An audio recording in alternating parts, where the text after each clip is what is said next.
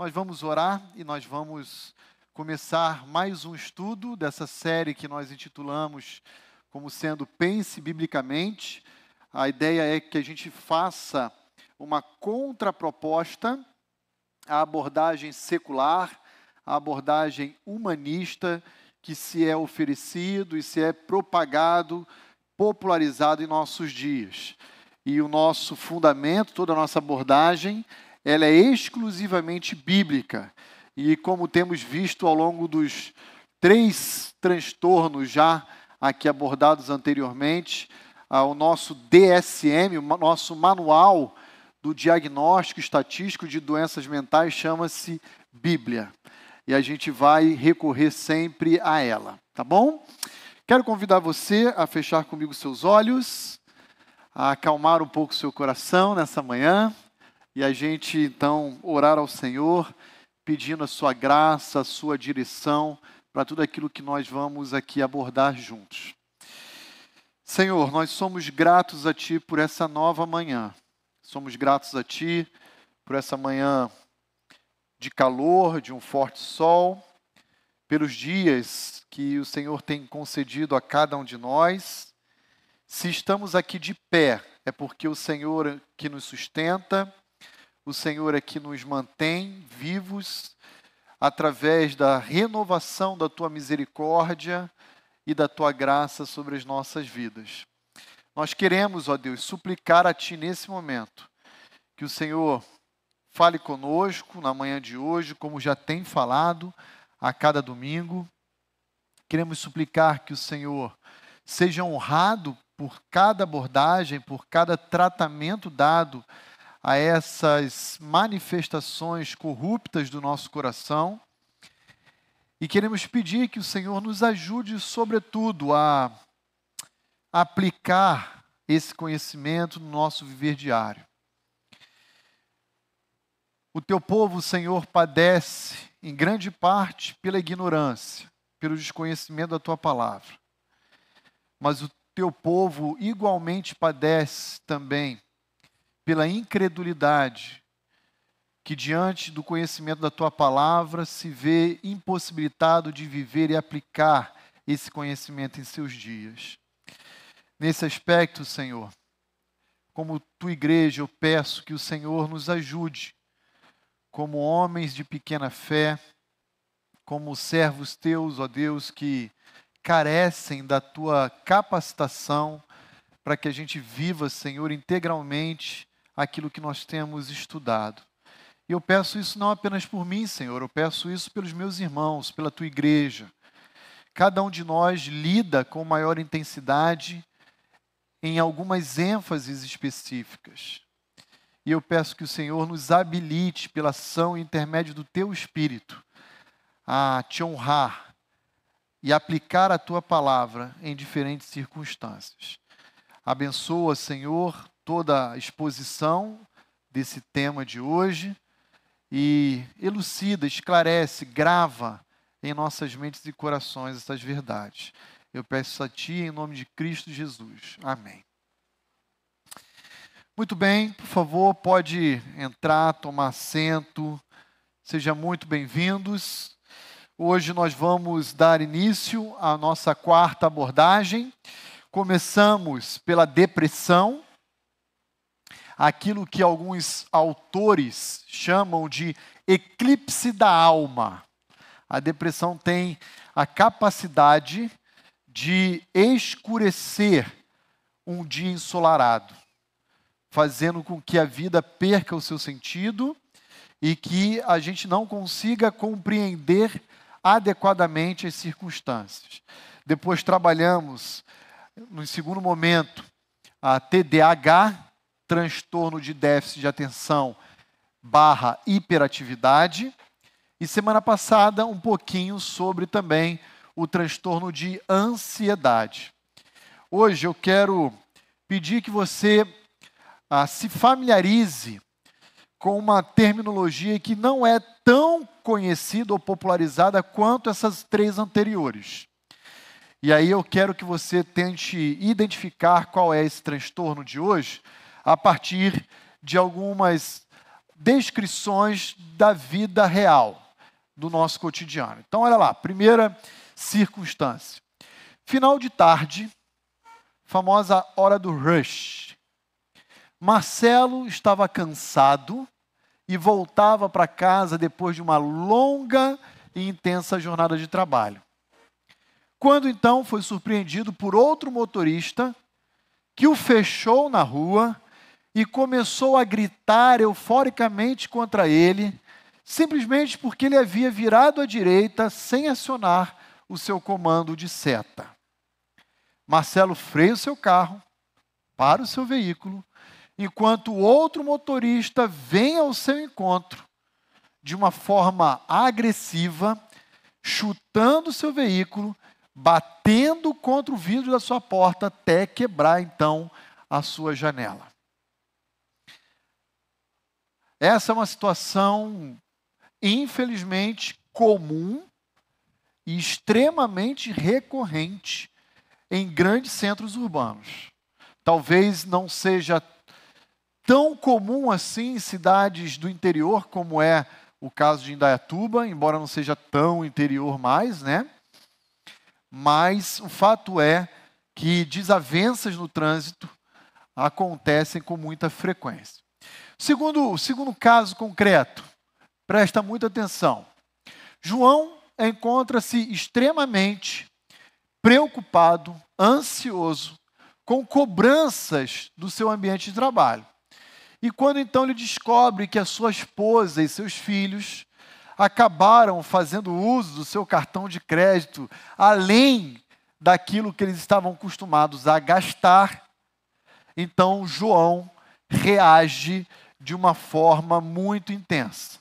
Ele nem pergunta qual foi a dívida, mas automaticamente, imediatamente, ele eleva o seu tom de voz, primeiramente com a sua esposa e, na sequência, põe os seus filhos de castigo no quarto, sem saber que aquela dívida realizada era, na verdade, para adquirir o seu presente de aniversário surpresa.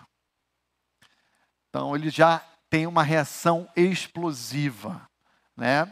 E ele então eleva o tom de voz contra a sua esposa e imediatamente canaliza também para os seus filhos essa reação explosiva e intensa. Mais um, mais um estudo de caso da vida real. José não consegue perdoar Maria, sua esposa, e lidar no seu coração com ela, porque Maria costuma falhar no cuidado da sua própria casa, na administração do seu lar, na organização, na arrumação da sua casa. Quando Maria diz algo contrário do que José espera, no dia a dia, no bate-papo comum, José imediatamente se infla e culmina em uma reação desrespeitosa e grita com Maria, a sua esposa. Cenas da vida real, né? Três situações totalmente distintas. Nos casos em que eu apresento, são predominantemente masculinos, não exclusivamente, ok? Mas predominantemente masculinos. E a grande pergunta que eu faço aos irmãos é: o que essas três situações têm em comum? Alguém se arrisca? Hã? Ira. Foi a Valéria que falou aqui, ouvi aqui baixinho, ira. Muito bem, tudo vai depender de qual abordagem nós vamos adotar na nossa vida. Se você quiser procurar profissionais que compreendam e estudem uma abordagem humanista e trabalhe com ela, adotando ela como regra em sua vida, você vai se deparar com um transtorno, um distúrbio que esses três indivíduos possuem. Esse distúrbio chama-se transtorno explosivo intermitente. De vez em quando você vai ver aí algumas matérias no jornal, algumas reportagens dizendo que ah, lá no atendimento ao público do INSS, um, um ah, como posso falar, um beneficiário, ele explodiu e derrubou o monitor da mesa do atendente, partiu para cima do atendente ao público.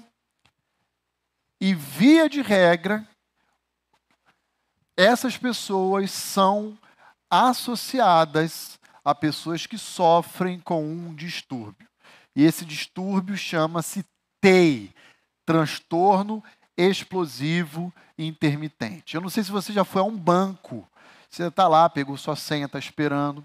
De repente, algum correntista, algum cliente do banco, da agência, começa a levar o tom, começa a gritar, ou com o gerente da conta, ou com o caixa no balcão. E via de regra, para não responderem pelos seus atos, então eles se auto-intitulam como pacientes de TEI. TEI também tem um nome, um nome mais uh, popular. É chamado também de Síndrome do Hulk. Você conhece um pouquinho a história em quadrinhos? Muito bem. Diz a história em quadrinhos em relação ao Hulk que ele é um personagem que, através de uma experiência em laboratório, ele adquire um poder, uma força excomunal, mas que ela só é manifesta quando o Hulk o quê? Fica irado. Então ele começa a crescer, rasga sua roupa, fica verde e fica violento e sai da frente. TEI é comumente chamado de síndrome do Hulk. Parece piada, gente, mas não é não. Se você for ah, fazer uma pesquisa, tanto na área da psicologia quanto da psiquiatria, esse título vem acompanhando o TEI, o transtorno explosivo intermitente. E nós, cristãos, como nós devemos lidar com o problema da ira ou acesso de ira? acesso de raiva. Você talvez já tenha ouvido falar melhor desse problema através dessa outra nomenclatura. Acesso de raiva, acesso de ira. Como que nós devemos compreender?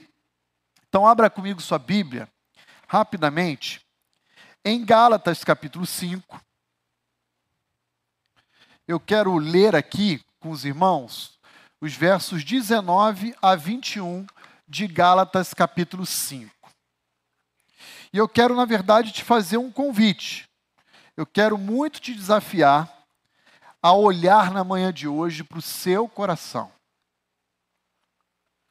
e verificar que todos esses comportamentos e reações intempestivas, explosivas,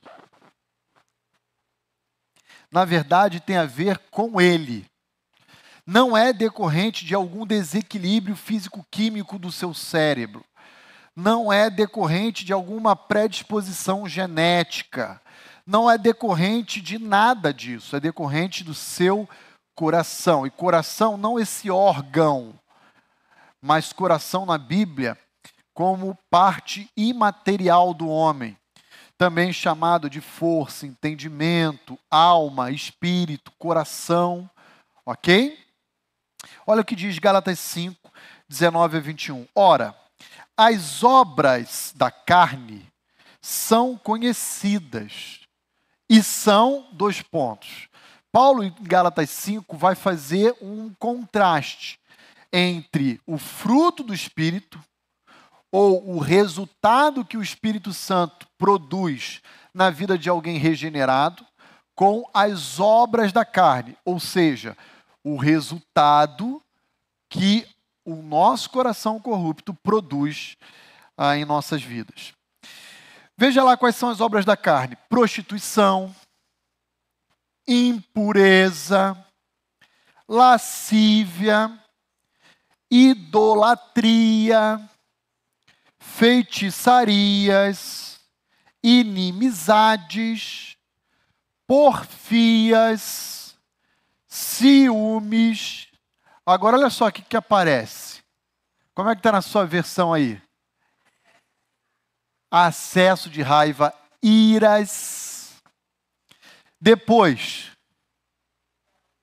discórdias. Depois, dissensões, facções, invejas, bebedices, glutonarias e coisas semelhantes a estas, a respeito das quais eu vos declaro, como já outrora vos preveni, que não herdarão o reino de Deus os que tais coisas praticam.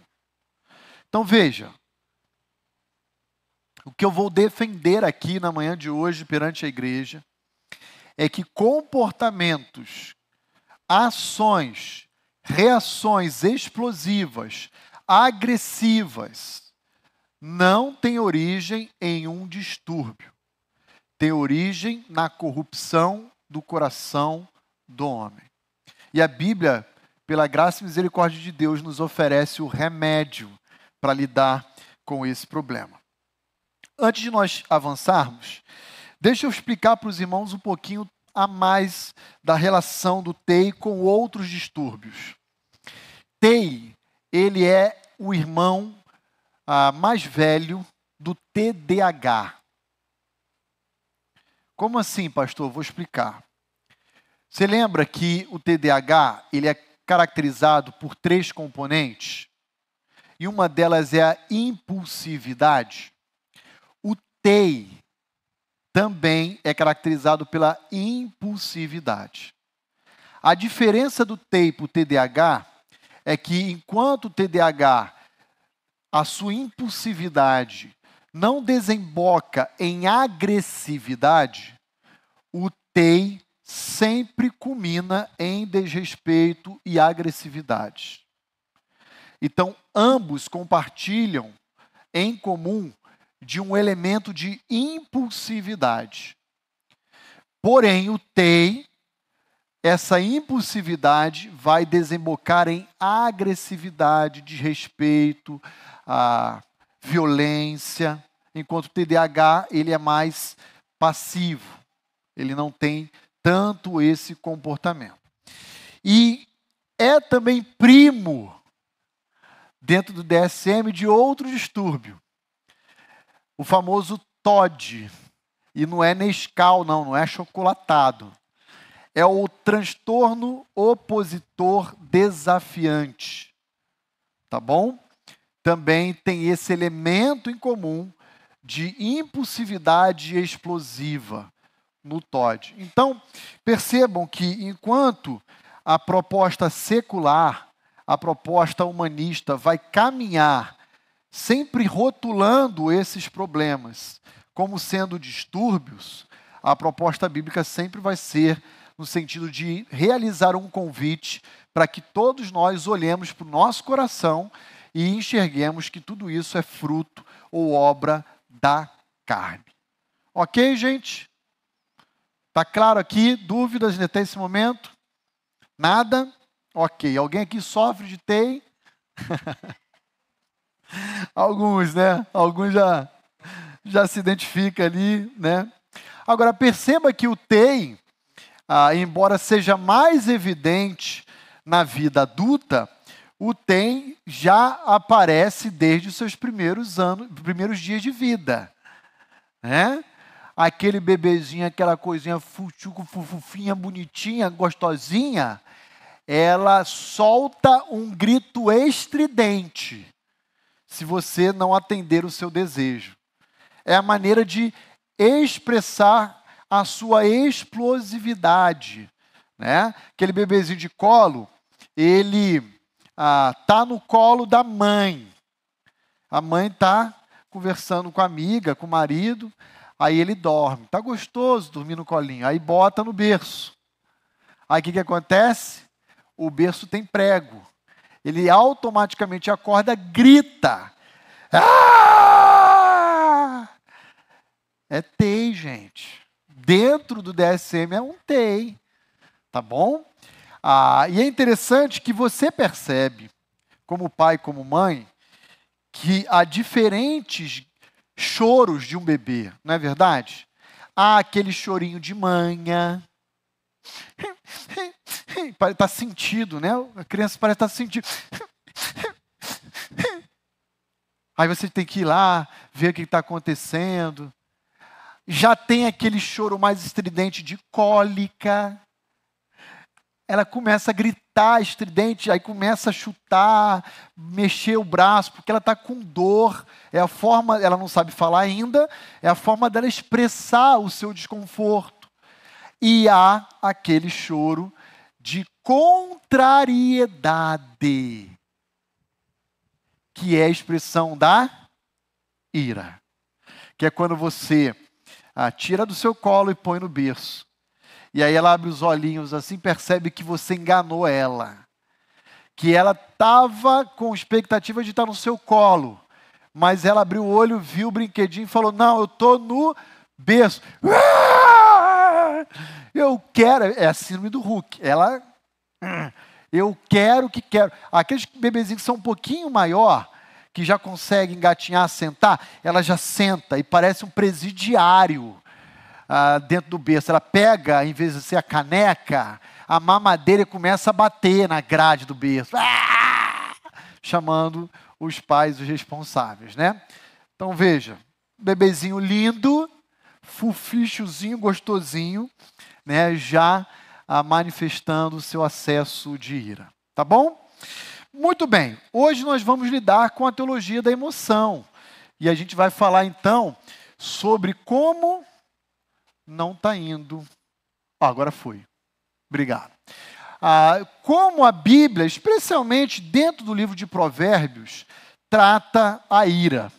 O livro de Provérbios é um livro extremamente prático em diferentes assuntos, em diferentes temas. Quando a gente faz uma pesquisa sobre a expressão ira, somente no livro de Provérbios, você vai encontrar vários usos que o autor, o sábio, ele vai nos oferecer em relação a esse tema. Então eu quero aqui apresentar cinco palavrinhas em hebraico que traduzido para a língua portuguesa é traduzido como ira e que tem sentidos diferentes. Tá bom? Então vamos lá. Primeira palavrinha é essa daí, ó. Você vai aprender um pouquinho de hebraico hoje. É a palavrinha af. Af. O que, que é af? Af, sabe qual é a tradução? É isso mesmo, af. Né? Quando alguém está nervo nervoso, af. Né? Ah, que, que é af? Af literalmente significa nariz, narina. Você vai me perguntar assim, pastor, mas o que, que tem a ver nariz, narina, com ira? Muito bem. Você já viu em desenhos animados um búfalo naquela, naqueles filmes e, e até ah, desenhos é, de tourada espanhola, né, na arena. Vem o indivíduo e provoca aquele animal com uma toalha vermelha, né, assim. O que, que acontece com aquele animal? Ele, ó, ele começa a bufar, ele começa a dilatar a sua narina e começa então a se preparar para dar uma cadência em direção ao seu adversário. Essa é a ideia judaica. O judaísmo, ele sempre olhou muito para expressões, para ações, e não tanto para a literalidade de uma palavra. Então, normalmente, via de regra, um indivíduo nervoso, irado, que está com acesso de raiva, ele vai ter os seus olhos avermelhados, o seu nariz dilatado, sua pupila dilatada, por quê? Aí vem a explicação médica que eu não sei, mas deve canalizar sangue, pressão para essa região, e ele então fica desgovernado. Então, primeiro, primeiro uso, e eu convido você e peço a sua ajuda, é que você abra comigo a sua Bíblia lá em Provérbios 15, 1. vou pedir que alguém leia para nós. O microfone vai rodar aí. Quem pode ler para nós Provérbios 15, 1?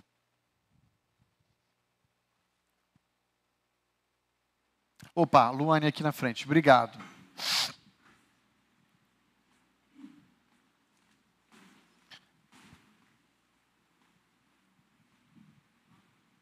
Provérbios 15, 1. A resposta gentil desvia o furor, mas a palavra ríspida desperta a ira. Obrigado, Luane. Está vendo aí como termina o versículo 1 de Provérbios 15? Desperta a af. Entenderam? Aqui nós temos, de uma forma muito prática, um caminho oferecido pelo sábio de Israel para lidar com a ira. E como é?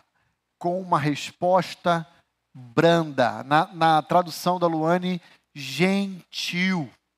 Eu já passei em alguns lugares e vi pintado no muro, estação de trem, ah, em outros lugares, até em, em para-choque de caminhoneiro. Gentileza gera. Olha aí, isso é Provérbios 15, 1 a sabedoria popular se baseando em Provérbios 15, 1. É a resposta branda, desviando o furor. Mas a palavra dura, ou ríspida, vai provocar o quê? Af. Vai fazer a pessoa bufar. Tá bom? Então, como que nós devemos lidar com a ira alheia? Olha para mim, com palavras aveludadas. Entenderam? Seu marido chegou nervoso em casa. Você vai ser gentil e dócil com ele. Você chegou em casa depois de um dia extenso de trabalho e sua esposa está pilhada com as demandas do lar e as crianças. Você vai dar aquele abraço, aquele beijo. Você vai dizer: vai tomar seu banho, vai descansar um pouco, agora eu cuido um pouco da casa. Você vai ser gentil. E anotem aí, porque depois desse bloco aqui, a gente vai avaliar a árvore da ira, igual a gente fez na ansiedade semana passada. E uma das coisas que a gente vai se deparar é que uma das raízes da ira tem a ver com essa agressividade. Tá bom? Segunda palavrinha. Evrá. Essa é uma outra palavrinha hebraica. Evrá. E o que, que significa evrá? Fúria. Explosão. E aí eu vou pedir a gentileza que alguém abra em Provérbios 11, versículo 4. Fúria explosão.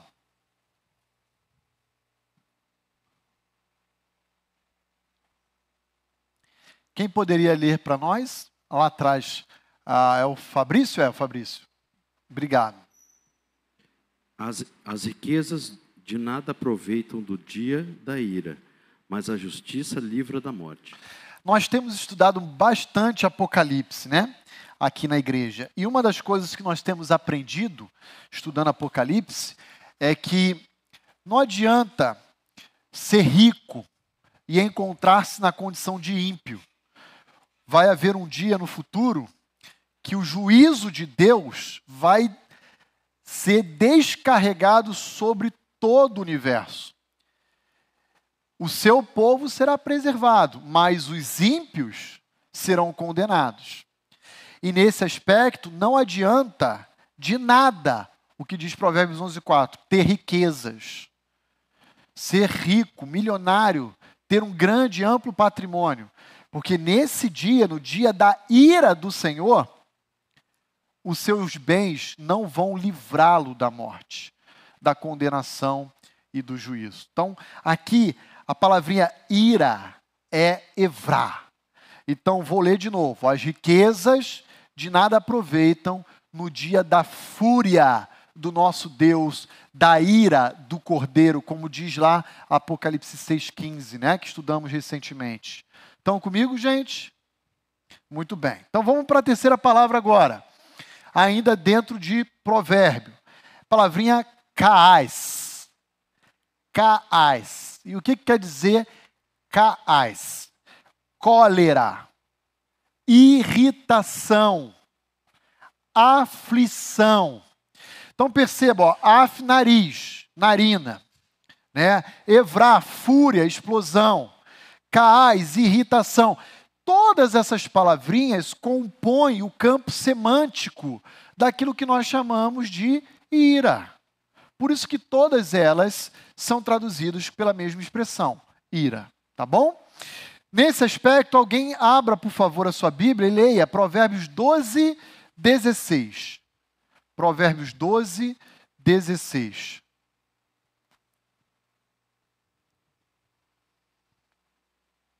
Aqui, irmã Roseli, obrigado.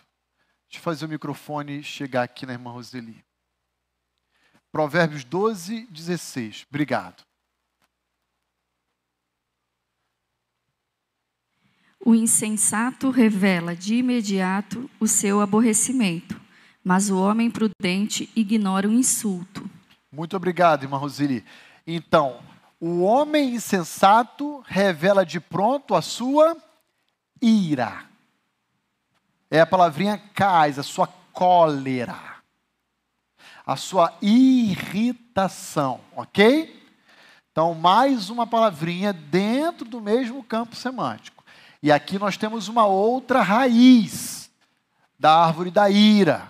Vai tomando nota dessas passagens aí, tá bom? Ah, que é a estutícia, é a insensatez do homem, tá bom? Ah, mais uma palavrinha. Palavrinha Shema. Shema. Palavrinha que significa ferver.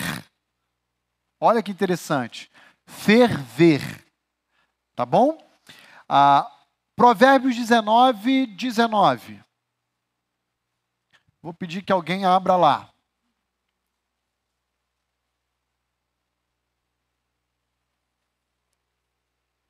Quem pode ler Provérbios 19, 19, por gentileza? Meire, obrigado.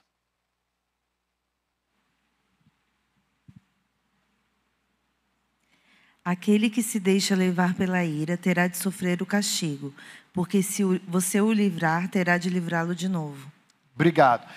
Essa passagem vai mostrar para nós que o indivíduo irado, ele tem que ser freado. O indivíduo irascível, ele tem que ter limites. Por quê? Porque se ele não sofrer danos, ele vai escalonar cada vez mais a sua agressividade. E nesse sentido, é necessário então que haja castigo, que ele sofra dano se é um filho dos pais, como crente de Deus, ou, à luz de Romanos 13, das próprias autoridades humanas, dos próprios magistrados, da sociedade, através de leis. Agora, o importante é que ele sofra danos. Por quê? Porque quando o indivíduo está irado, irmãos, normalmente ele perde a sua lucidez. Ele fala e faz coisas que ele não, ah, não pensa nas consequências, nos desdobramentos. Ele está com acesso de ira, de raiva. Ele vai desembocar em palavras que machucam e ferem, em prejuízos financeiros causados a outros, a terceiros. Como aquele caso lá que o indivíduo vem, chuta na porta do carro, quebra o vidro do outro, né? Ah, e quantos também não andam armado aí, puxam uma arma e mata o outro de graça, né? Porque estão transtornados. Então, aqui a palavra de Deus vai dizer, ele tem que sofrer um dano. Se é uma criança, use a vara. Sabe aquela criança que você está andando no shopping, ela passa em frente a uma loja de brinquedo e fala: Eu quero aquele Lego. Aí você fala: Não. Aí ela se joga no chão, ela começa a gritar, todo o corredor do shopping para e olha para você. E você quer ser um avestruz, né? Quer meter a sua cabeça ah, no buraco assim, esconder de tanta vergonha. E aí o risco que nós temos é de nós querermos disciplinar os nossos filhos irados. Aí a gente erra tanto quanto eles. Então a gente tem que parar, acalmar o coração, aquietar no Senhor, pegar aquela criança, levar ela para um ambiente próprio, específico, e ali então corrigi-la em amor e graça. Não é apanhar, não é bater, é discipliná-la ah, no Senhor. Tá bom? Então, ferver, mais uma expressão. Ah, uma quinta e última que eu selecionei, eu paro por aqui, embora hajam outras expressões. A palavrinha zaaf, zaaf, que significa mal-humorado, murmurador, né? Aquele camarada descontente, aquele camarada ranzinza, Provérbios 19, 3. Está na mesma página aí, só alguns versos anteriores aí. Provérbios 19, versículo 3. Alguém se propõe a ler para nós? Provérbios 19, 3. A Meire, vou pedir a Meire que já está com o microfone. Obrigado. A tolice de uma pessoa perverte o seu caminho, mas é contra o Senhor que o seu coração se irrita. Veja, um indivíduo estuto ou insensato, ele está mal-humorado com Deus. E aí ele faz o quê? Ele dirige a ira do seu coração contra Deus. Ele está chateado com o trabalho, mas ele descarrega em Deus.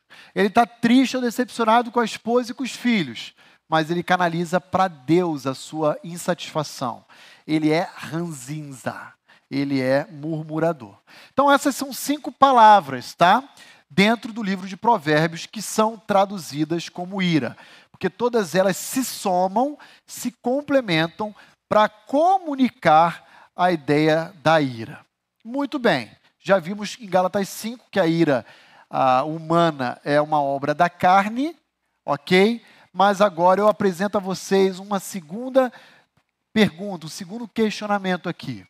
E aqui o negócio vai pegar.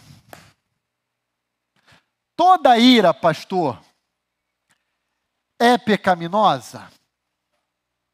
Não. Sim. Não sei. Estou em cima do muro. Peço ajuda aos universitários. Ah, muito bem. Queria ouvir vocês aqui. Quem é da ala do sim, quem é da ala do não, quem é da ala dos universitários. Não. Então vou pedir que o microfone chegue aqui para minha irmã Marta. Eu queria pedir que a irmã Marta explane um pouco melhor o porquê que ela entende que nem toda ira é pecaminosa. Porque na palavra de Deus diz assim: ireis para você se irar, mas não pecar. Então você pode ter aquele sentimento de você ficar nervoso, irado, no caso, vamos dizer assim, com uma injustiça, uh, você vê alguma coisa que está fora do que é certo, e então você se ira contra aquilo, você tem uma indignação e você fica até nervoso, você até pode pensar alguma, mas você não pode pecar. Você não pode ter uma atitude pecaminosa, como uma explosão, a cólera ou a, eu acho que a raiva, falar algumas coisas que não se deve, que às vezes eu faço. Então, é, eu falo assim para o meu esposo que eu sou calma, as pessoas que me irritam. Então, então, mas isso a palavra de Deus nos diz, né? Você pode até se irar, mas você tem que, vamos dizer, contar até 10 e não pecar, né? A irmã, a irmã falou brincando, mas a irmã sabe que a abordagem humanista fala exatamente isso, né? De que o homem, ele por si só é bom, é o meio que o corrompe. E há filósofos que defendem essa proposta, né? Uma proposta positivista do homem. Então é a sociedade, é o meio que o corrompe. Valéria, deixa eu chegar o microfone aí também. Obrigado, irmã Marta. Ótima consideração da irmã. Pastor, é, eu tenho um versículo que eu tenho procurado aplicar, né? Para mim é muito difícil. É, eu fiquei agora assim com Deus, ó Senhor, parece o Senhor fazendo assim, ó. Isso, isso, isso, isso. E é, eu acho que é Hebreus, né? Não tenho certeza agora. A ira do homem não produz a justiça de Deus. Tiago 1,19. Tiago. Então, ali eu acho que Jesus poderia, foi o único que poderia cirar de verdade. E eu não tenho esse direito. Obrigado, Valéria. Ah, eu acho que cada colocação que está sendo apresentada aqui, elas se somam, né?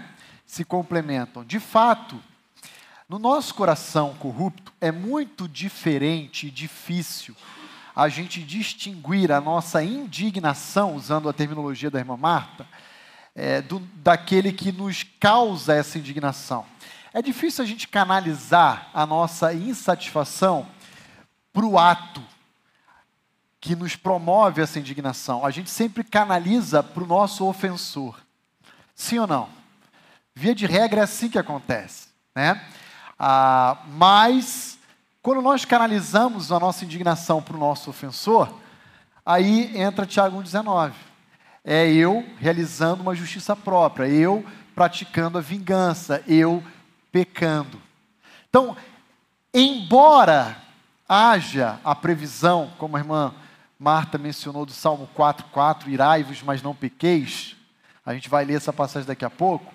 Na prática, é extremamente difícil alguém se irar e não pecar. Israel aqui, deixa eu fazer o microfone chegar para ele aqui.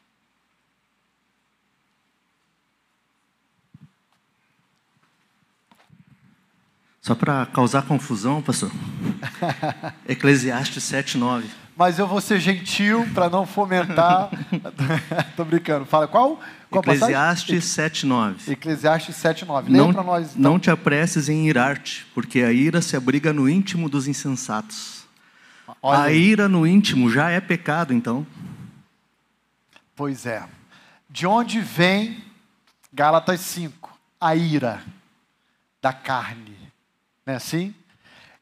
E olha, quando eu chegar no slide da árvore da ira, eu vou colocar como raiz exatamente a insensatez de Eclesiastes, a estutícia, a tolice, tudo isso são palavras sinônimas. Altair. Eu creio que o, um, uma das coisas que mais me marcou, quando eu, eu, eu creio que eu vi esse texto no A Raiz da Ira, um livro que, que, a gente, que, eu, que eu li, é Jesus o único fato, momento, né, em toda a Bíblia que ele se ira foi justamente de buscar ah, algo que estava contra Deus, né? E normalmente, a maioria das vezes que a gente fica irado é algo que é contra a gente, não é? Se vai de encontro com aquilo que eu não aceito, eu vou ficar irado, de alguma Opa. forma, né? Outra raiz. E, isso. Aí aquilo vai. A contrariedade. Vai orgulho. brotar, como a irmã falou, realmente a gente tem que saber lidar com isso, que todos somos pecadores, a não agravar essa ira, né? não chegar ao ponto de ir contra um alguém, é, contra uma situação, não é? onde eu vou ter o poder de decisão, mas como aquela pessoa mirou, deixa comigo. Não é? Então, vai guardando, tanto no lar quanto no trabalho. É, a gente vê isso constantemente sendo. É, é um desafio para cada um de nós, né? É, estarmos nos avaliando. Quando o carro quebra, quando o semáforo para, justamente quando você está atrasado, aí você fala: não, vai dar tempo, eu vou passar no amarelo. Né? O amarelo é muito propício para a gente né, querer passar. Então a gente tem que se segurar. Então eu creio que a gente tem que lutar constantemente contra a ira mesmo. Perfeito, Altair. Obrigado. Então vamos voltar agora para essa pergunta. Toda ira é pecaminosa? Resposta: não. E exemplos que nós temos na Bíblia ah, do próprio Deus. Deus, ele é um Deus de amor, mas um Deus que também se ira. Exemplos. Gênesis capítulo 6, viu Deus que a iniquidade do homem havia se multiplicado de tal maneira que decidiu fazer o quê? Exterminar a vida humana. E ele fez o que então? Enviou um dilúvio. Isso é expressão da sua ira. Aí a gente, dentro do livro de Gênesis, caminha mais um pouco e chega no contexto de duas cidades, chamadas Sodoma e Gomorra. O que, que Deus faz? Ele destrói aquelas duas cidades por causa da sua ira. Uma ira santa, uma ira pura, que pode ser chamado de indignação, insatisfação, descontentamento, porque ofende o seu caráter. Mais um pouquinho você avança, você chega, por exemplo, no livro de Êxodo. E quando você chega no livro de Êxodo, você vê Deus irado contra Moisés. E ele vai matar Moisés. Você lembra por quê? Porque Moisés não havia circuncidado o seu filho. Lembra dessa passagem? Aí o que, que Zípora faz? Ele, ela pega lá uma pedra afiada, pega o moleque, puf! Meu marido é homem sanguinário. Essa é uma baita esposa, né? Salvou a pele de Moisés. Momentos antes, Moisés está na sua tenda, Arão e Miriam, incomodados com a cunhada, a mulher cuxita, Números capítulo 12, começa a falar mal de Moisés perante todo o povo. O que, que Deus faz? Chama Miriam, Arão e Moisés para conversar.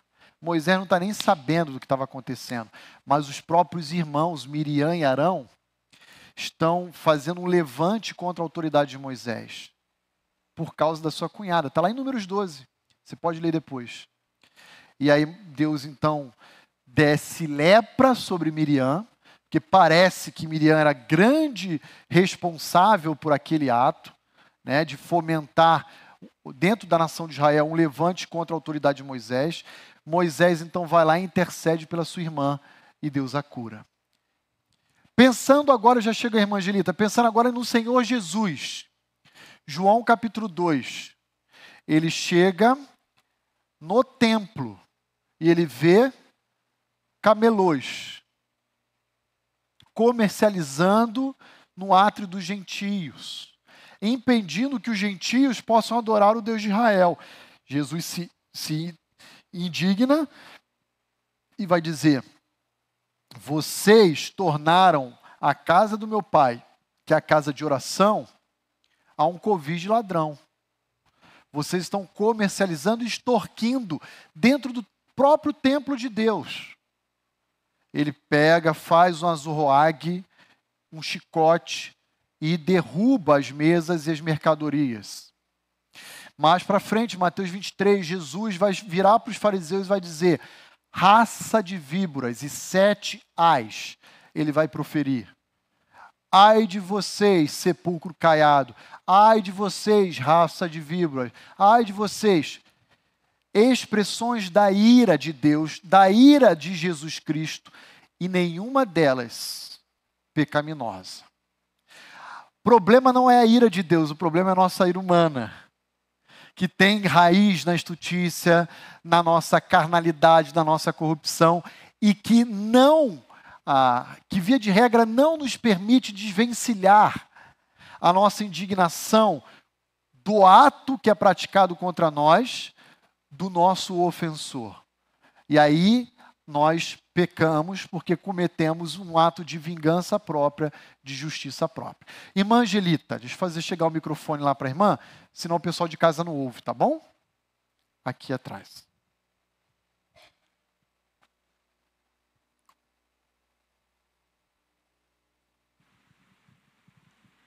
Pastor, eu sei bem que não está assim bem dentro do assunto, mas é porque eu não queria sair daqui sem essa dúvida. Tá. Quem era a mulher coxita? Muito bem. O texto não fala. Parece que foi uma das esposas de Moisés. Eu sei que a Zípora, se não me falha a memória, é, é egípcia, né? Ah, eu, eu fico devendo responder para a irmã. Mas se a Zípora ela era egípcia, e por que ela circuncidou? Porque quando ela casou com Moisés, em alguma medida ela foi exposta ao conhecimento da lei ah, de Deus dada a Abraão, porque o ato da circuncisão é bem anterior, está lá em Gênesis, né? E ela tomou conhecimento. E ela também começou a conhecer o Deus de Israel. Ela, o seu pai, Jetro, né? Então, em alguma medida, ela soube. Ah, o texto não detalha muita coisa para nós, só fala que Deus está virado com Moisés, desejoso de matá-lo. Então, ela vai ao encontro do próprio filho, circuncidá-lo como uma medida de paliativa, de correção de rumo. Ah, então, foi isso. Agora, como que ela conheceu a, a circuncisão como uma exigência de Deus? Esse detalhamento o texto não chega a falar para nós. É, a Bíblia não traz muitos detalhes. É, mas bem como a mulher cuxita, não fala o nome. Então a gente fica é, meio inseguro de fazer afirmações categóricas. Tá bom? Muito bem, gente. Deixa eu avançar agora, se bem que já são 10 horas. Deixa eu avançar um pouquinho com os irmãos aqui. Abra comigo a sua Bíblia, lá em 2 Samuel 24. Vou atrasar o intervalo cinco minutinhos e depois a gente sai. Segundo Samuel 24. Eu vou ler aqui algumas, alguns versos desse capítulo para demonstrar aos irmãos um pouquinho sobre a ira de Deus. E a gente sabe que Deus não peca, correto? Então a ira de Deus é uma ira santa, uma ira legítima. Então olha lá o que, que acontece segundo Samuel 24. Eu vou começar lendo aqui o verso 1 em diante, depois eu vou dar um salto, tá?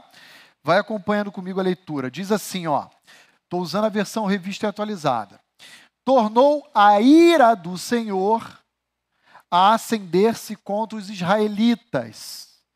E ele então, o Senhor incitou Davi contra eles, contra os judeus. Olha só, Deus está virado contra quem? Contra o povo por causa de uma série de atos e comportamentos da nação de Israel. Ele então vai para atingir o povo e incitar o seu rei, que é Davi, dizendo: Vai, levanta o censo de Israel e de Judá. Disse, pois, o rei Davi a Joabe, comandante do seu exército: Percorre todas as tribos de Israel de Dan até Berseba, e levanta o censo do povo, para que eu saiba o seu número. Então disse Joabe ao rei: Ora, multiplique o Senhor teu Deus a este povo cem vezes mais. E o rei, meu senhor, o veja. Mas por que tem prazer nisto o rei, meu senhor? Porém, a palavra do rei prevaleceu contra Joabe e contra os chefes do exército, Saiu, pois, Joabe com os chefes do exército da presença do rei a levantar o censo do povo de Israel. Agora eu vou dar um salto, tá? Vou lá para o versículo 10. Que, que a gente viu aqui no versículo 4? Deus quer punir a nação de Israel, e para fazer isso, ele coloca no coração de Davi, o seu rei, algo que levaria Davi a pecar. É isso que o texto está dizendo para nós. É o recenseamento. Joabe percebe no pedido de Davi um certo orgulho pela sua tropa, pelo seu exército. OK? Joabe fala: "Não, meu rei. Para que que nós precisamos fazer isso?" Mas a palavra de Davi prevalece. O único objetivo de Deus é atingir a nação de Israel com o seu castigo. Mas ele faz isso levantando Davi. Versículo 10: Sentiu Davi bater-lhe o coração depois de haver recenseado o povo. Agora a ficha caiu em Davi, do mal que ele havia cometido. E disse ao Senhor: Muito pequei no que eu fiz. Porém, agora, ó Senhor, eu te peço que perdoes a iniquidade do teu servo, porque eu, Davi, procedi muito loucamente. Ao levantar-se Davi pela manhã, veio a palavra do Senhor ao profeta Gade, vidente de Davi, dizendo: Vai e dize a Davi: Assim diz o Senhor Deus: Três coisas eu te ofereço.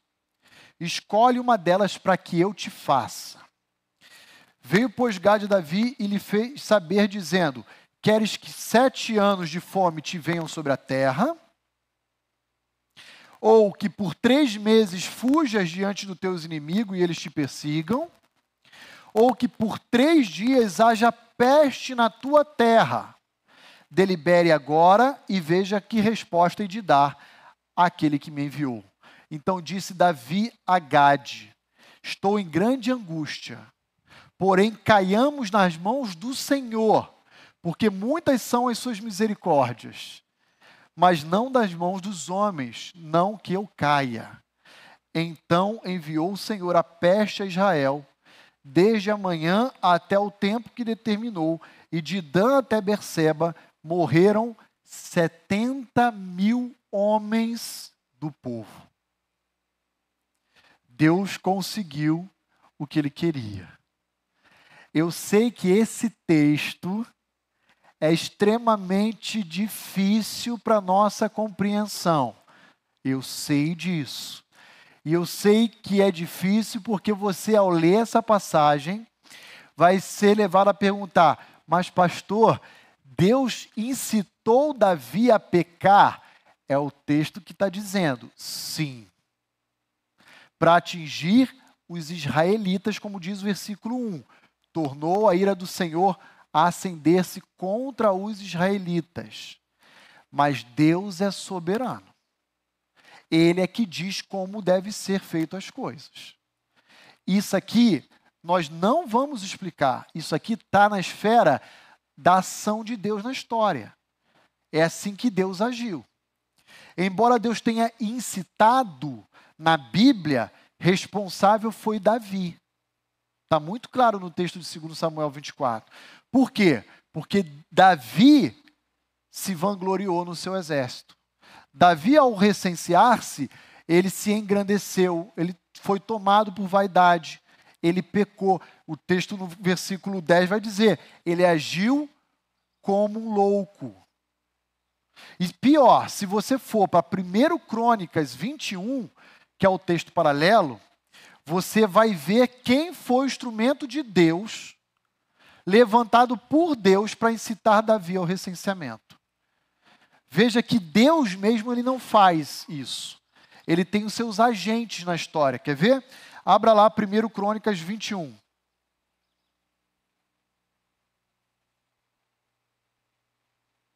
Versículo 1. Quem está com o microfone aí? Aqui no salão. Tem alguém com o microfone? Sara, você pode ler 1 Crônicas 21? Sara, por gentileza. Então Satanás se levantou contra Israel e incitou Davi a numerar a Israel. Obrigado. Olha aí. Quem está errado, o autor de Samuel ou o autor das crônicas? Porque em Samuel está dizendo que foi Deus, em crônicas está dizendo que Satanás. É o mesmo relato paralelo. Nenhum dos dois estão errado, igreja. Nenhum dos dois erraram, tá bom? A Bíblia é inerrante. O que acontece é que Deus, querendo punir Israel, ele levanta Satanás para ir ao encontro de Davi e incitar Davi ao recenseamento e Davi se engrandecer com aqueles números. Quem estava por trás da ação de Satanás? Segundo Samuel 24 vai dizer, Deus. Quem agiu diretamente citando o coração de Davi? Primeiro Crônicas 21 vai dizer, Satanás. É isso. Entenderam? O nome disso aqui é soberania de Deus. Nós não explicamos, só reconhecemos. Então Deus levanta Satanás como um agente dele para cumprir o seu programa na história, seu programa divino, o seu decreto, a sua, a, as suas exigências na história. Vamos fazer um intervalo agora, vai beber uma água, certo? Bem geladinha, e depois a gente volta com as dúvidas e os questionamentos dos irmãos, tá bom? Que eu sei que depois desse texto vai ter bastante. Muito bem, irmãos. Aqui no intervalo, ah, chegaram algumas perguntas, ah, no particular, e uma delas que me chamou a atenção foi a do Mateus. Eu vou aproveitar e compartilhar no retorno aqui, enquanto o pessoal está entrando, para estender né, essa reflexão com Mateus que eu tive durante o intervalo para a igreja. O Mateus me procurou falando sobre, por exemplo, os salmos imprecatórios. Seria pecado o salmista se irar contra os inimigos de Israel? Obviamente a resposta ali é não. Por quê? Porque ao invés deles se ah, proporem a ser um instrumento de justiça de Deus, eles vão a Deus em oração confiar a sua causa ao Senhor. Então, é uma ira que não culmina em pecado, exatamente porque ele está confiando a Deus, suplicando a Deus o exercício desse juízo, dessa justiça. O que, que nós não podemos fazer? Um ofensor me ataca e eu revido, eu retalho. Eu maldosamente, orientado pelo meu coração bem sujinho, quero dar o troco. Isso é errado. Então, a ideia da ira ser canalizada ao ofensor e não à ofensa praticada, isso é algo muito comum, mas reprovável. A direcionar a nossa insatisfação para a ofensa é um exercício muito difícil. A gente nunca desvincula na nossa mente, no nosso coração, a ofensa do ofensor. Então a gente quer sempre uma vingança, uma retaliação. Então a melhor coisa que tem, sabe o que é? Você confiar a Deus a sua causa. Foi o que em Números 12 Moisés fez quando tomou conhecimento do que Miriam e Arão estavam aprontando com ele. Confia a Deus a sua causa. Vou dar um exemplo para você.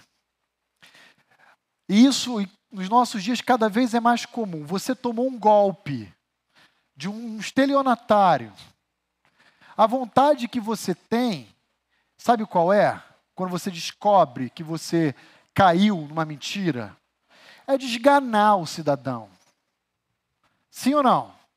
Ou alguém aqui tem um coração diferente do restante da humanidade? É assim, esse é o desejo natural. Aí o que você tem que fazer? Você tem que chegar para Deus e falar: Senhor, quem vai lidar com essa justiça não sou eu, é o Senhor. O Senhor é o meu juiz. Eu sou ovelha do teu aprisco. Romanos 13 fala que o Senhor constitui autoridades humanas, magistrados, para descer a espada. Quem tem que temer são eles, não sou eu. Então, Senhor, a teu tempo, da tua maneira, da tua vontade, prende esse bandido. Essa que tem que ser a nossa oração. E não chegar e falar, não, vou reunir um grupo aqui, vou dar um coro né? Ou vou contratar alguém para sapecar o indivíduo lá que me tapeou. Não é assim. Então o que a gente tem que fazer? Confiar a Deus a nossa causa. Tá bom? Sobre 2 Samuel 24, podem começar as pedradas? Nenhuma? Ou os irmãos estão tímidos? Não querem fazer nenhuma consideração? Então tá bom. Então vamos seguir para Salmo 4, 4 que é o que o texto que a irmã Marta, inclusive, levantou para nós na explanação dela. Salmo 4, 4. O que, que diz aí na sua Bíblia? Eu vou ler aqui na minha então. Está assim, ó. Irai-vos e não pequeis.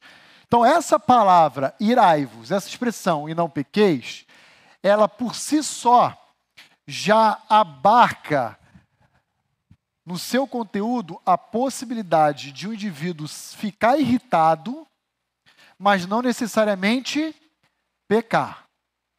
Agora eu volto a dizer para os irmãos: para tudo e olha para mim, isso é muito difícil. A tendência mais natural, predominante, é que a gente peque.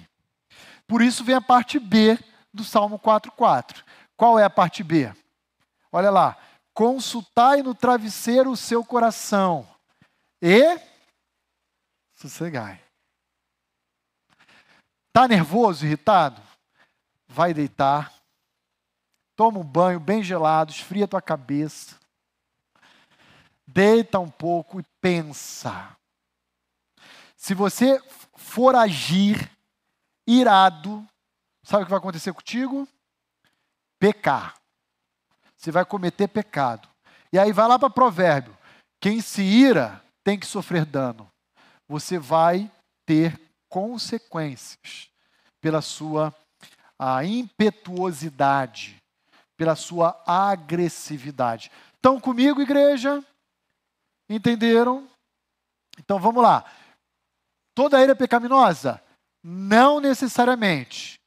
Mas para nós é um desafio irar-se e não pecar. Possível é, na prática é raro que a gente ire e não peque. Irmã Marta, deixa eu pegar o microfone, irmã, só o pessoal de casa poder acompanhar. Aqui. Obrigado. Não, só para complementar, que por isso também Efésios fala, né, que não se ponha o sol sobre a vossa ira, né? Que Vamos é você... ler esse texto já já, é, é. esse mesmo. Ele está citando o Salmo 4,4. Aquele que minta, não minta mais, mas fale a verdade um ao outro. Irai-vos e não pequeis, ele está citando o Salmo 4,4. Né? Não deis lugar ao diabo, está tudo lá em Efésios. A gente vai ler já já. A irmã é muito perspicaz, tá? Tá se antecipando. Segura um pouquinho aí, tá bom? Então agora deixa eu apresentar para os irmãos a árvore da ira. Olha a árvore da ira aí. Semana passada nós falamos da ansiedade, né?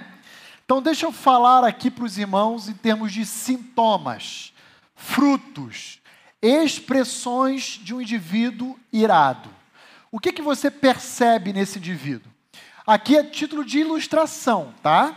Tem muitos mais frutos e muitos mais raízes. Então olha lá, Taquicardia, o que, que é isso, pastor? Teu coração fica acelerado. Arritmia, lá em cima. Tu está nervoso. Ok? Taquicardia. É natural de um indivíduo irado. Ele é irado, é um indivíduo estressado. O coração dele bate, a média, sei lá, é 80 batimentos por minuto. A dele está em 140. É assim.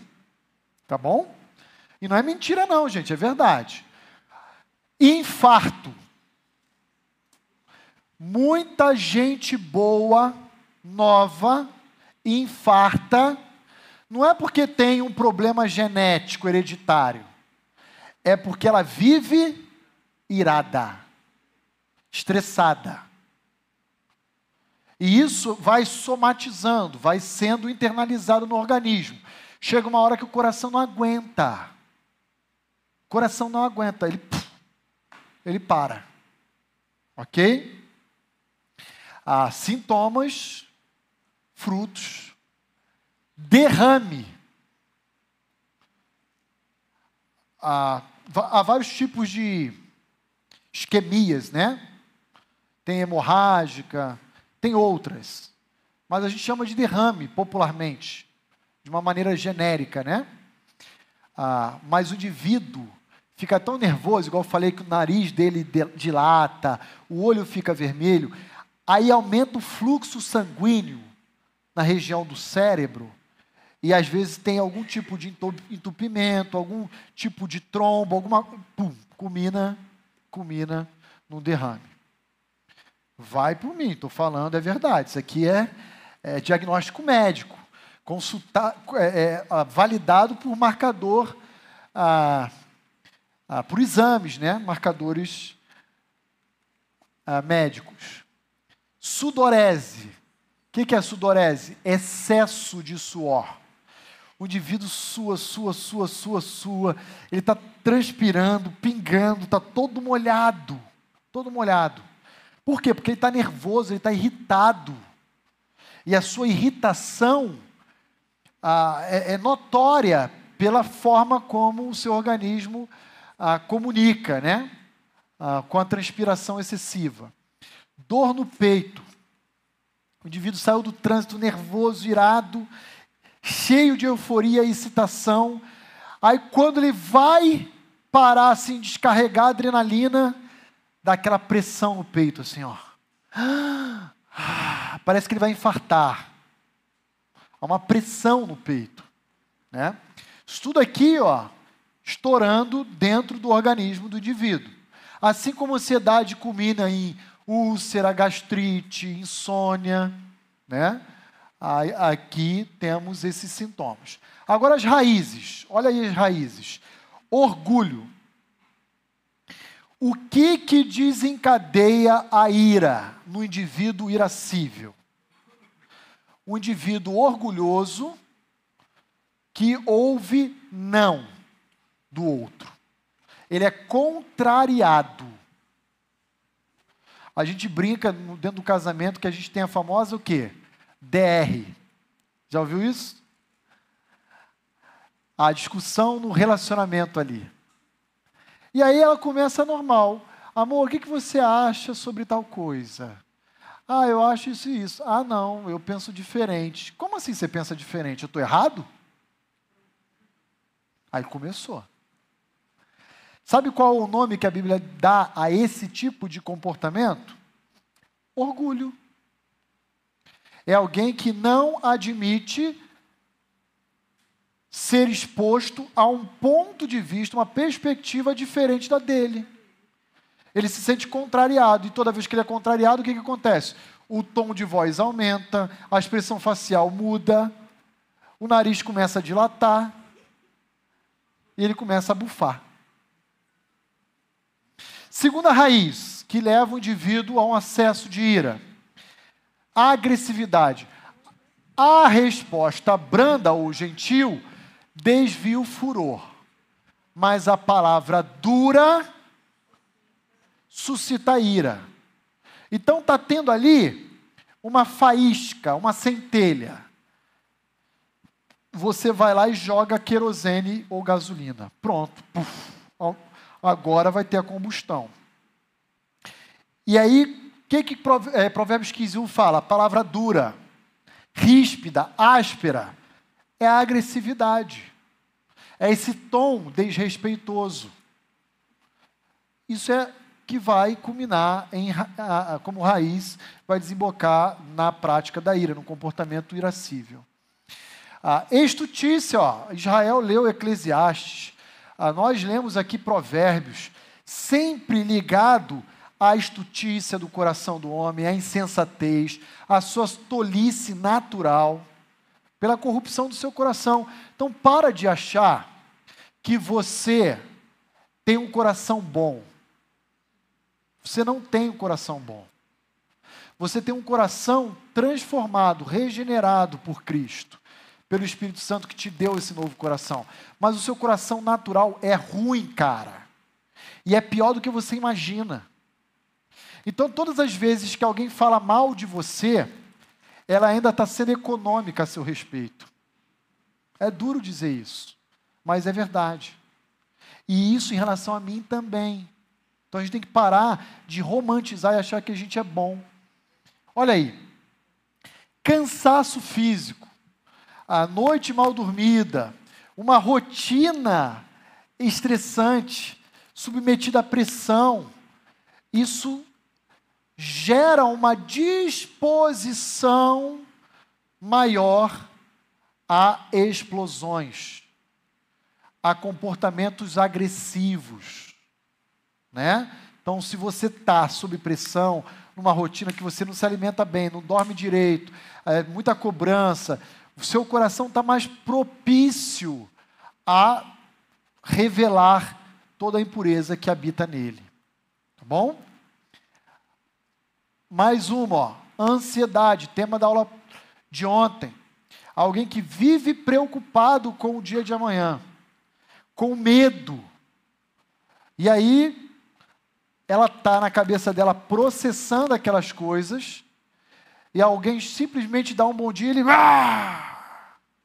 ele explode, porque ele está ansioso, e essa ansiedade vai tomando conta do seu coração e desembocando, portanto, em ira. E por último, idolatria.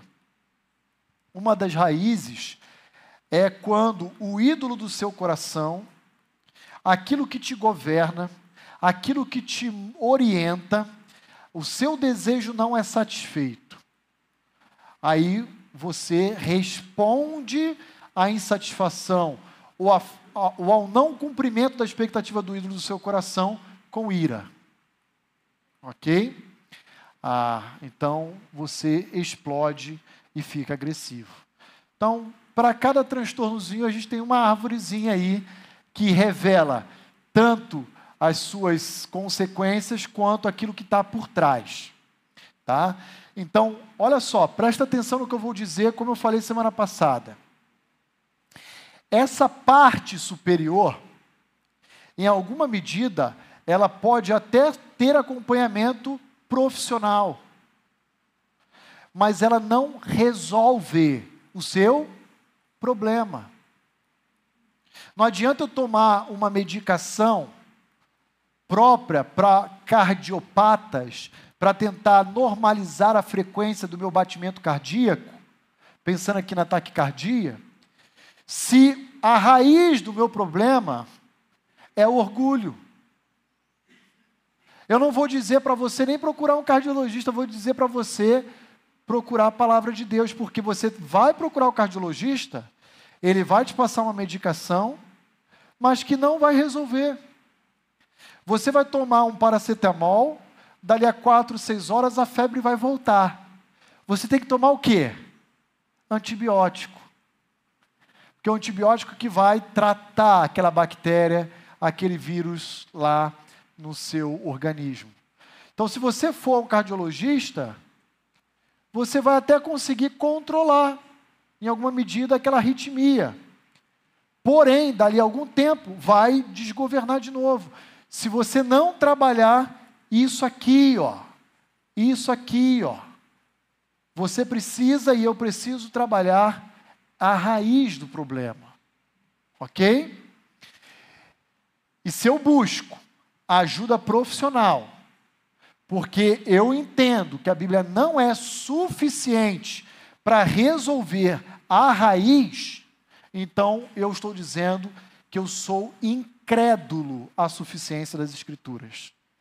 É assim que a Bíblia fala, ok? Falamos disso, inclusive, semana passada no transtorno de ansiedade. Então, pastor, o que, que o senhor acha de eu caminhar nessa área, naquela outra área? Eu digo, o seu problema não está em resolver os, a, a, os sintomas, os frutos. O seu problema recai sobre a raiz. E quem tem que trabalhar isso é a palavra de Deus no seu coração. É por isso que eu nunca vou orientar nenhuma ovelha a procurar uma abordagem humanista, ok? Eu creio na suficiência, prego e defendo na igreja, e é por isso que a gente vai caminhar por ela. Muito bem, caminhando aqui mais um pouco, Deixa eu apresentar para os irmãos a perspectiva do DSM, a perspectiva secular humanista do transtorno explosivo intermitente. Dentro do DSM, aquele manual dos diagnósticos estatísticos dos distúrbios mentais, ah, o TEI, ele é uma categoria de um espectro maior, chamado de transtorno disruptivo do controle de impulsos e da conduta.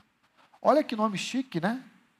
Vou repetir, ó, transtorno disruptivo do controle de impulsos e da conduta. Aí uma subcategorização é o TEI. Tem o TOD, tem outros, tá bom?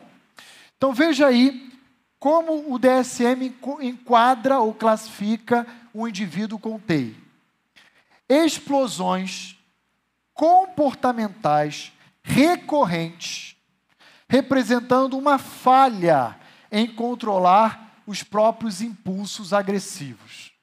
Se você é alguém caracterizado por esse tipo de comportamento, então esse é um dos critérios de avaliação para classificar você como alguém que vive um transtorno. Estão comigo? Falha no controle dos seus impulsos. E essa falha é recorrente, ela é frequente, ela é regular. Segundo, agressões verbais, tais como acessos de raiva, injúrias, discussões. O indivíduo gosta de brigar. Isso aqui é muito comum em condomínio. Você está lá no grupo do condomínio. Tem lá, em uma semana, 50 tretas. Aí você vai ver o que tem em comum, aquela, aquelas discordâncias lá. Sempre tem um condômino vinculado a todos aqueles problemas lá. Esse aí é caracterizado exatamente por agressões, por um comportamento intempestivo. Né? Agressões físicas dirigido à propriedade, animais ou outros indivíduos. Lembra, ó, propriedade, o cara sai do carro, chuta a porta do outro, quebra o vidro. Eu já vi um indivíduo sair do carro, no, no meio da rua, assim, no trânsito, chegar para uma mulher condutora puxar uma arma e dar dois tiros no motor do carro da mulher. Eu fiquei apavorado. Assim. Eu não sei do que se tratava. São Paulo, capital. O cara saiu do carro, pá, descarregou uma pistola no motor do carro e voltou para o carro dele, entrou e foi embora. Assim, né? Bateu uma ansiedade. Muito bem. Isso é agressão física contra a propriedade. Tem gente que chuta o animal, dá um bico. Ah, tem gente que eu também já vi pegar gato assim pelo rabo e jogar na altura do fio. Você está rindo, gente? Verdade. Essa semana, ou início dessa semana, ou semana passada, eu não lembro, eu estava ouvindo a Band News e passou uma matéria uh, de um indivíduo que matou uma Golden, que estava passeando com a família. A, a Golden, não sei, avançar não foi avançar, acho que foi brincar. Viu a matéria também? E ele pegou e matou. Meu Deus. Agressão física contra indivíduos, ó. Torcida. Futebol. Torcida de futebol. O time perdeu. Aí acabou o jogo. Ele encontra lá a torcida, algum torcedor do time adversário. Pronto. Sai, pode chamar a cavalaria da PM de São Paulo, pode chamar uh, pessoal de escudo lá, esqueci o nome. Tropa de choque, batalhão de choque, que vai ter conflito. Né? Outra característica, ó, agressividade desproporcional em relação à provocação ou a qualquer estresse psicossocial precipitante. Olha que palavra técnica e bonita, né? A verdade é o seguinte: um foi lá e fez um comentário infeliz, o outro explode, vira Hulk e mata. Totalmente desproporcional. Isso é característico agora de distúrbio. Explosões não premeditadas sem uma finalidade específica. E por último, aqui, para a gente poder avançar, explosões que prejudicam o, o funcionamento profissional dentro da empresa ou interpessoal. O cara se explode com o chefe, o cara se explode com o subordinado, o cara grita, ele comete assédio, moral, ele, ele é estressadinho, digamos assim, né? Irmãos, vou correr porque vai dar 11 horas. Como que a abordagem humanista trata? E aí eu vou citar aqui novamente algumas medicações. Antidepressivos são utilizados no tratamento ah, de transtorno explosivo intermitente, mas o principal é aquele, aquela medicação que a gente chama de calmante. Entenderam? Basicamente é isso. O ansioso toma um ansiolítico. O TDAH, um psicoestimulante. O depressivo, um antidepressivo. O irado, um calmante. Antiepilépticos também já existem resultados científicos dizendo que atuam. Antipsicóticos, beta-bloqueadores e inibidores seletivos de recaptação da serotonina, que é aquele famoso hormônio da felicidade, né? Que na verdade é um neurôniozinho. Os efeitos colaterais, os mesmos de sempre, que nós já também trabalhamos dentro do conjunto de medicações antidepressivas, antiepilépticas, antipsicóticas e assim por diante. Tá bom? Então, aqui apenas ah, para o conhecimento da igreja. Por último, qual é o antídoto bíblico? E agora eu vou entrar em passagens igual a irmã Marta ah, mencionou para nós, tá? Então vamos lá. Qual o antídoto para o problema da ira? Resposta: fazer subscrição numa turma de yoga. É isso? Resposta: ah, tornar-se um meditador de uma, de uma ah, religião oriental, tipo budismo. Se tornar alguém zen. Hum, vai pescar. É isso? Não é. Então veja o que, que a Bíblia fala para nós, ou para o irado cristão. Gálatas 5, abra lá comigo, versículos 22 a 25. Gálatas 5, de 22 a 25. Vou ler aqui, tá? Olha só. Mas o fruto do Espírito, nós começamos a aula falando sobre a obra da carne.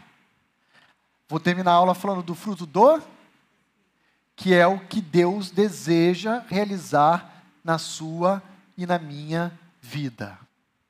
É, olha lá, amor. Amor é uma expressão que se contrapõe no campo semântico à ira. Tá bom?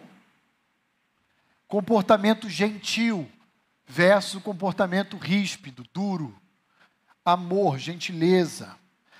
Alegria em vez de ódio. Estão vendo aí?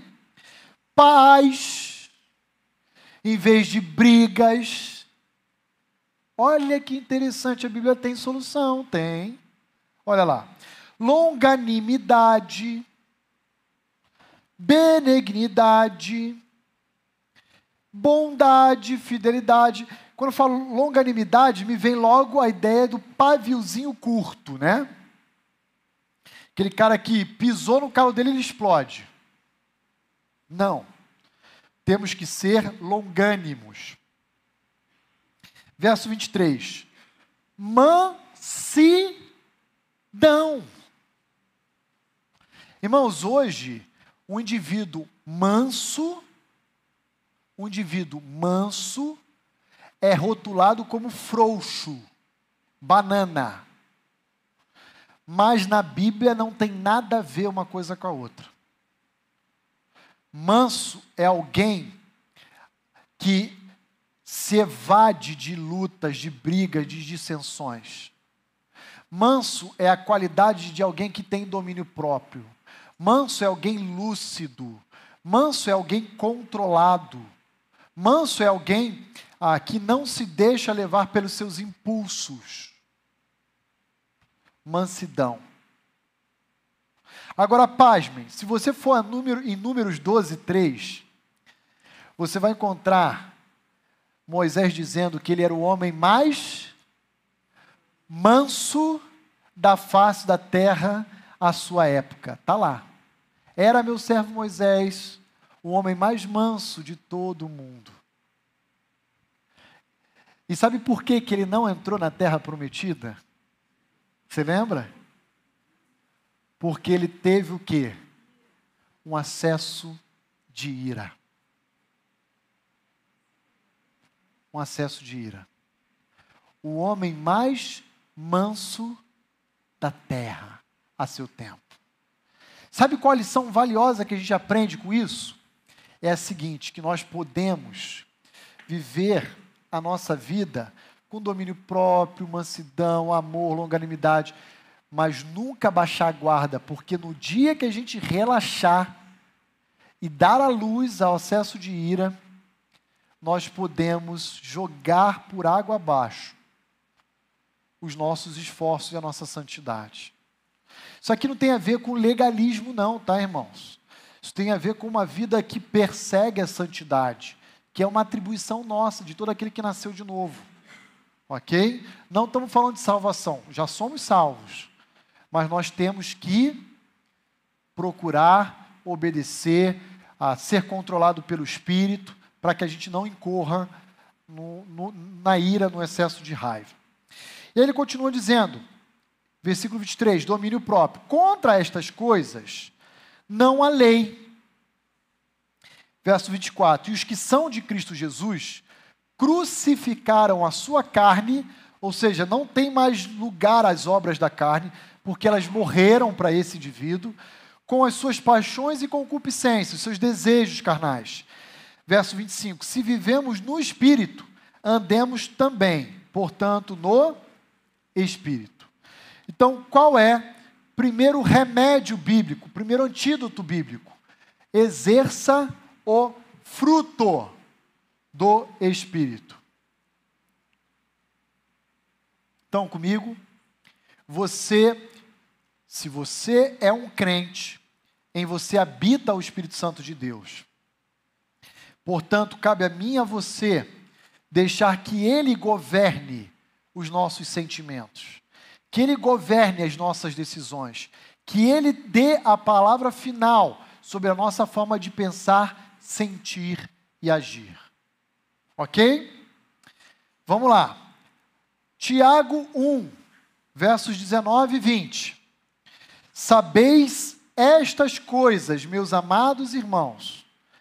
Todo homem, pois, seja pronto para ouvir, tardio para falar, tardio para se irar. Verso 20, porque, a, a Valéria falou, porque a ira do homem não produz a justiça de Deus.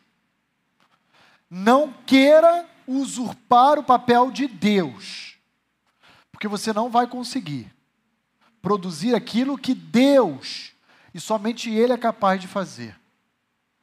Então, ó, adolescente, o Luiz, a Ana, jovem, crianças, um amiguinho foi lá, fez um bullying, zombou, domínio próprio, tranquilo, segue a vida, segue o jogo, não se estressa, não se irrite e vamos em frente.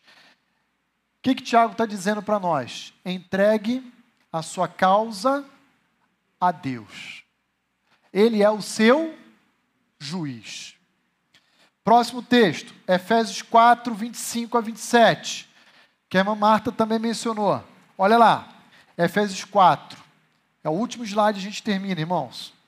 Por isso, deixando a mentira, fale cada um a verdade com o seu próximo, porque nós somos membros um do, um do outro. Nós pertencemos ao mesmo corpo.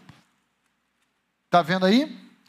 Agora, coincidentemente, no versículo 26, Paulo vai citar Salmo 4, 4 que nós já lemos. Irai-vos e não pequeis.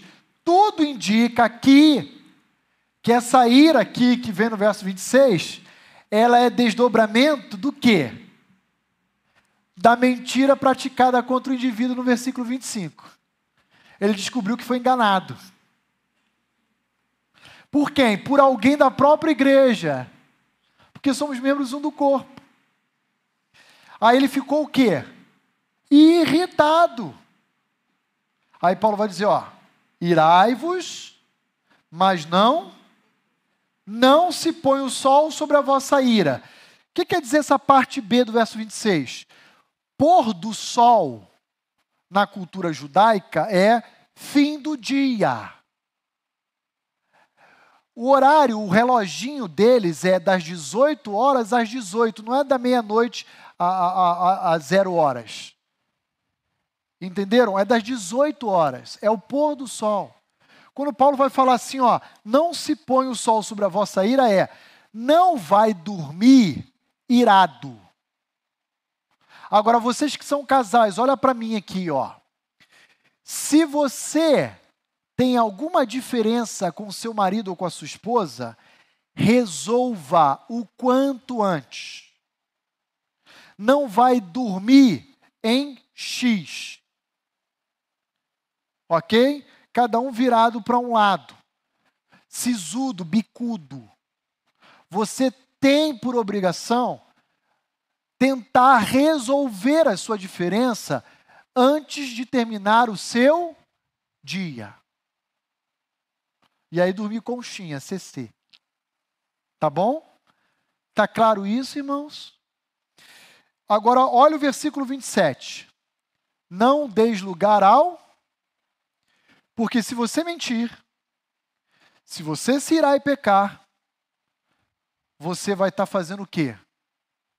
Convidando Satanás para bagunçar a sua vida e os seus relacionamentos, dentre eles o seu casamento.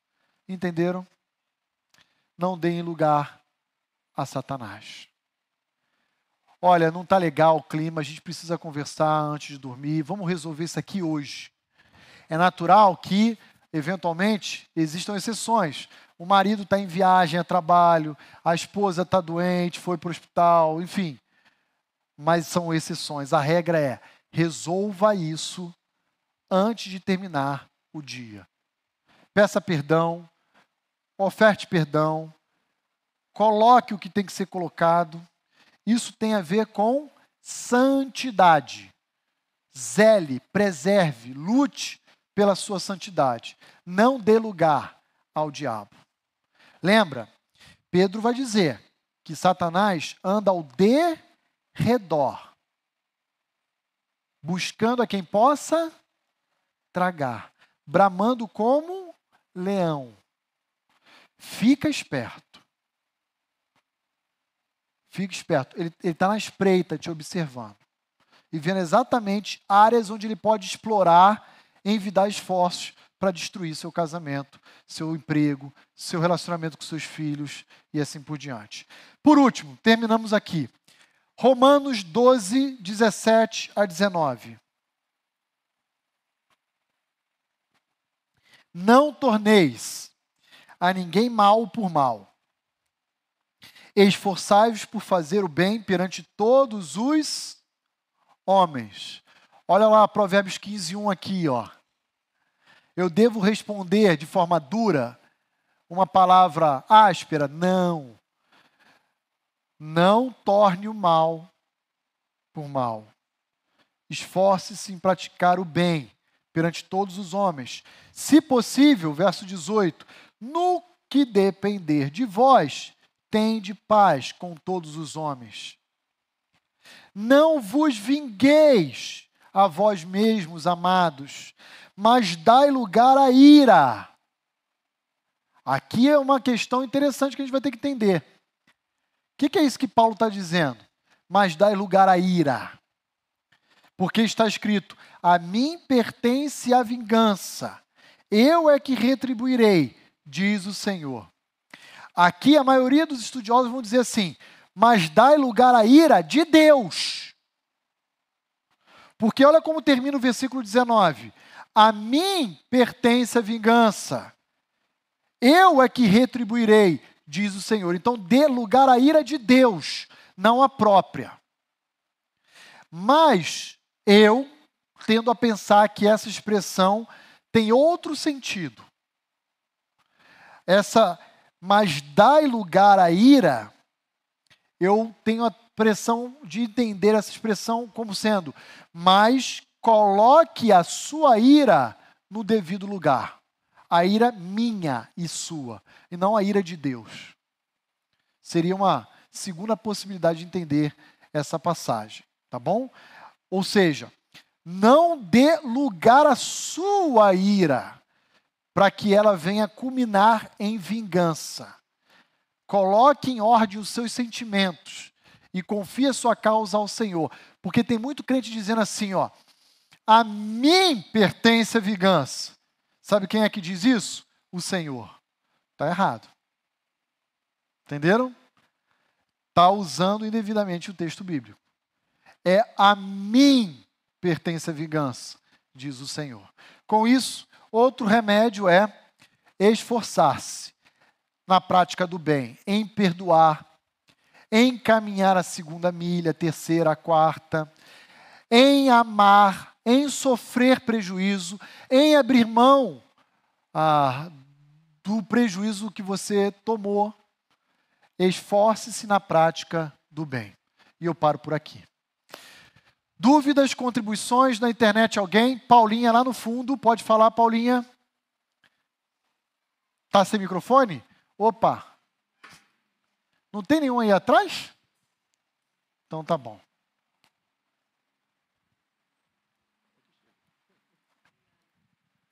Pastor, é, a minha dúvida é em relação à ira de Deus com a vida do crente.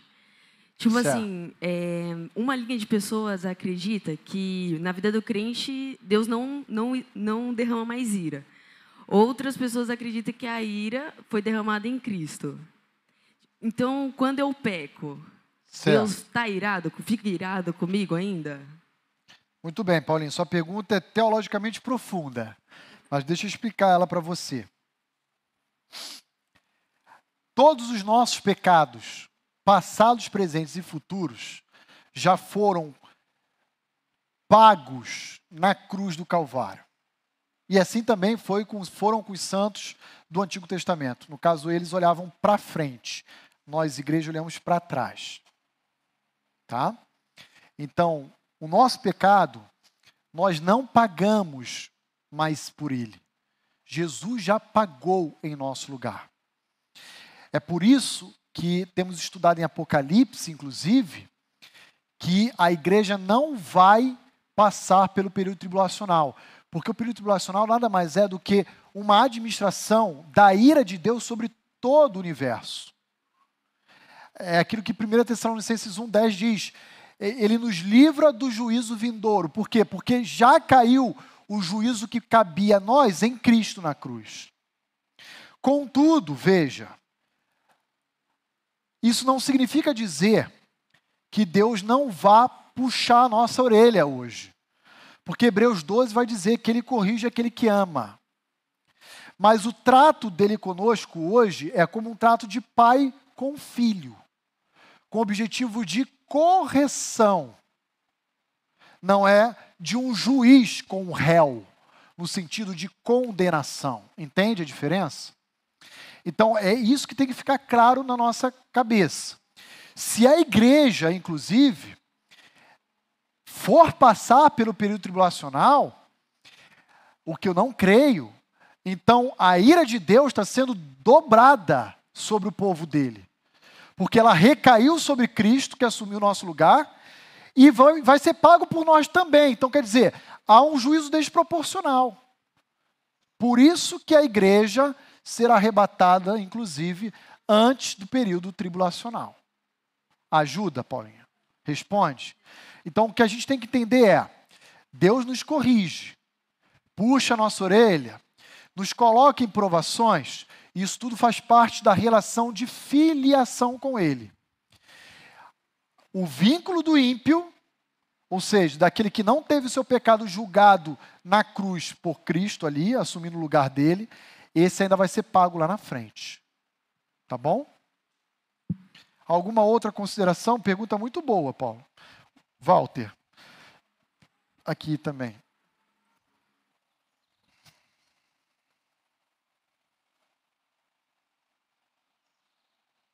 Pois não, querido.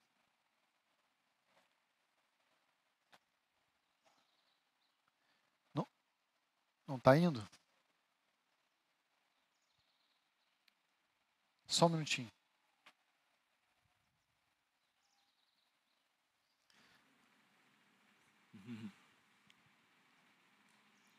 Testando. Agora, Ah, foi. agora foi. agora foi. Obrigado. Então, é, o que eu queria comentar é que tem, tem pessoas que têm. Bom, todos nós cristãos temos dificuldade com a ira, mas tem pessoas que, por sua personalidade, histórico de vida e tal, são mais suscetíveis né, à ira do que outros. A gente vê muito isso em casamento. Né? No casamento, quando um dos cônjuges acaba sendo é, mais irado, mais propenso a ser irado que o outro. Então, é, o que eu queria trazer aqui também é, é uma, uma palavra para o outro que não é tão, é, tão assim é, propenso a se irar, para cuidar do seu cônjuge, tentando obedecer a palavra de Deus, que é difícil, eu sei porque eu, eu tento fazer isso. No versículo que vem logo depois de Gálatas 23 a 25, que, que, é, que é o último versículo lá, que fala: Não provoqueis uns aos outros, né?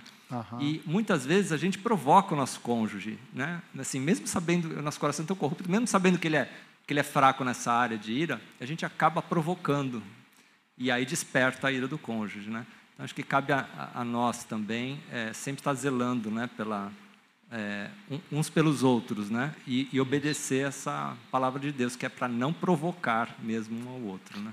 Amém, Walter. Ótima observação. Isso se dá, talvez, inicialmente no âmbito conjugal, mas isso também deveria se dar no âmbito da igreja. Nós deveríamos chegar para o nosso irmão, para a nossa irmã, com toda a liberdade e amor e dizer: Eu percebo que o irmão, a irmã, tem uma dificuldade maior em tal e tal área. O irmão precisa de ajuda. Ah, o irmão já ouviu alguém também discorrer a respeito desse, dessa área na sua vida e você consegue perceber que, que é uma área que você precisa enfrentar? Isso, gente, não é acusação. Isso é ajuda. Como corpo, a gente precisa fazer isso. É a esposa com o marido irascível, mas é um marido irascível também com uma mulher rixosa. Ok? Então, é um ajudando o outro. E a igreja ajudando a ela própria. Isso está no âmbito da mutualidade, onde, como membros do mesmo corpo, a gente precisa proteger um ao outro e não provocar um ao outro. Né? Então, ó, vamos evitar tal coisa porque tal pessoa luta bastante com isso na vida dela. Então, se a gente fizer isso, a gente vai favorecer que ela peque. Esse discernimento, esse cuidado é extremamente importante na vida da igreja. E tem que parar, às vezes, com aquela besteira de dizer assim: ah, o que, que você tem a ver com a minha vida? Você não tem nada a ver com a minha vida. Isso aí está tudo errado. Todo mundo tem a ver com a vida do pastor Roni e o pastor Roni tem a ver com a vida de todo mundo. Nós somos membros de um só corpo. Tem que parar, às vezes, com essas distinções. Mas a, a consideração do Walter é oportuna, tá bom? De ajudar aqueles que têm determinados problemas nessas áreas a lidar e, e blindá-los, né? não favorecer com que eles enfrentem essas áreas com regularidade. Ajudá-los, né? Tá bom? Alguma outra consideração? Na internet nada, Everton? Ok, então nós vamos parar por aqui.